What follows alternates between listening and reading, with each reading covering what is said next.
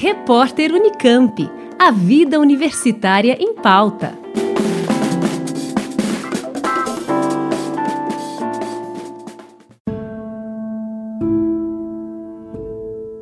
Mundo todo vem acompanhando com preocupação a escalada de violência que atinge o Afeganistão desde que o governo americano iniciou a retirada de suas tropas do país após mais de 20 anos de uma intervenção que começou em resposta aos inesquecíveis ataques de 11 de setembro. Como explica o professor Luiz Renato Vedovato, especialista em direito internacional e pesquisador do Observatório das Migrações em São Paulo, do Núcleo de Estudos de População Elza Bercó, da Unicamp, depois da tomada de poder pelo Talibã, os ataques recentes ao aeroporto de Cabul, que foram assumidos pelo Estado Islâmico, são apenas mais uma prova dos erros cometidos pelos Estados Unidos na região existe uma luta interna pelo poder no Afeganistão.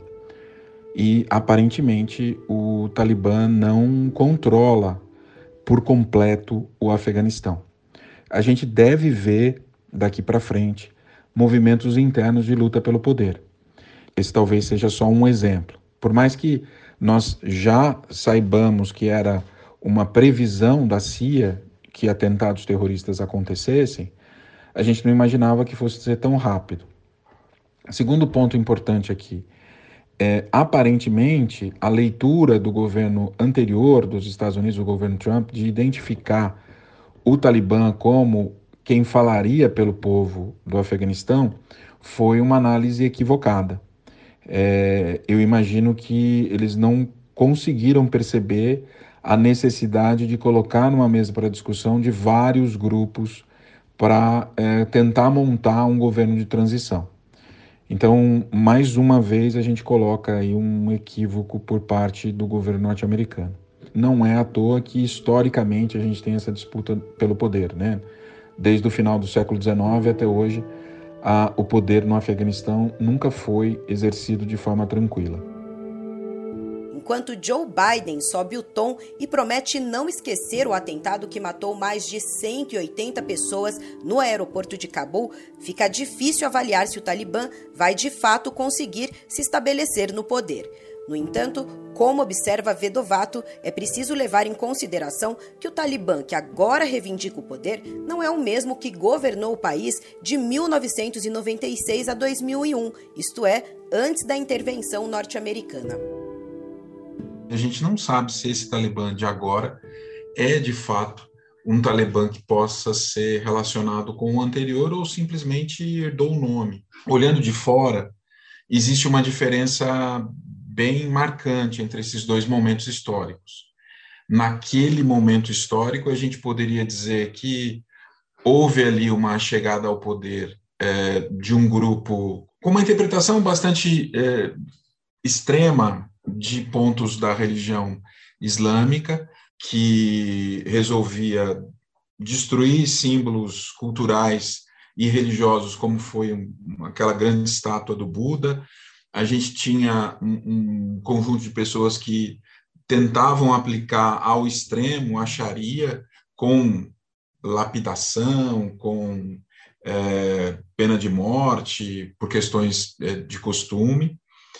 E, mas ao mesmo tempo que a gente via isso, a gente via um grupo que estava cada vez mais desacreditado, porque afinal de contas, antes dos ataques de 11 de setembro, apesar do Talibã estar no poder desde 96, só havia três países do mundo que reconheciam o governo do Talibã como sendo um governo que pudesse falar pelo Afeganistão. Hoje, a gente tem um Talibã que chega ao poder depois de um acordo com o governo norte-americano com o governo Donald Trump. Esse acordo faz que esse grupo seja reconhecido e dá força a esse grupo para iniciar negociações com China, com Rússia, com outros países. A gente não sabe se esses outros países vão reconhecer o governo do, do Talibã como sendo o governo do Afeganistão.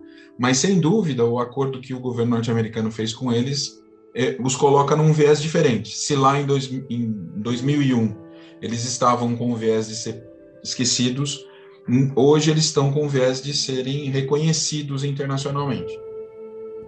Segundo o professor, essa expectativa de reconhecimento é o que motivou, nos primeiros discursos, um tom mais ameno por parte do Talibã.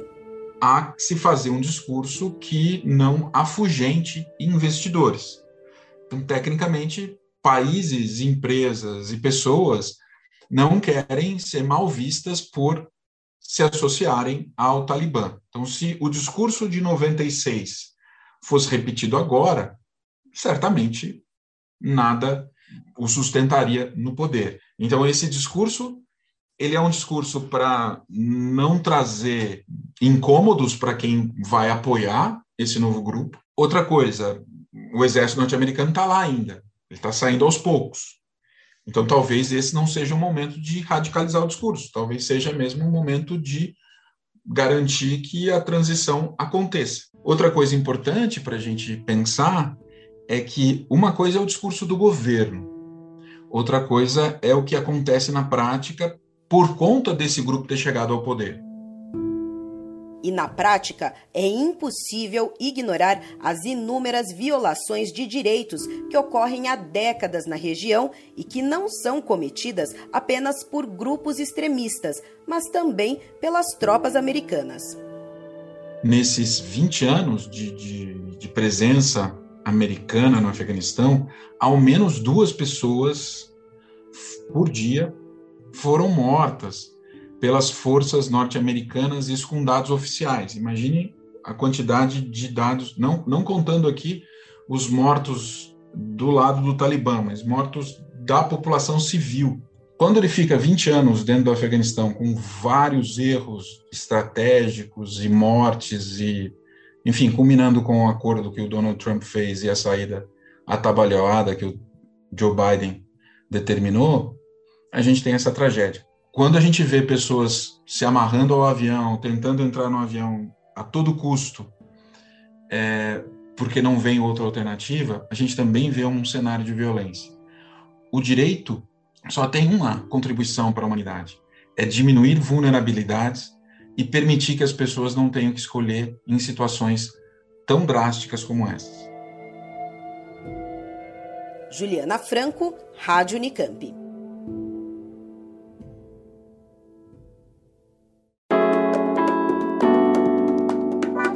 Repórter Unicamp. A vida universitária em pauta.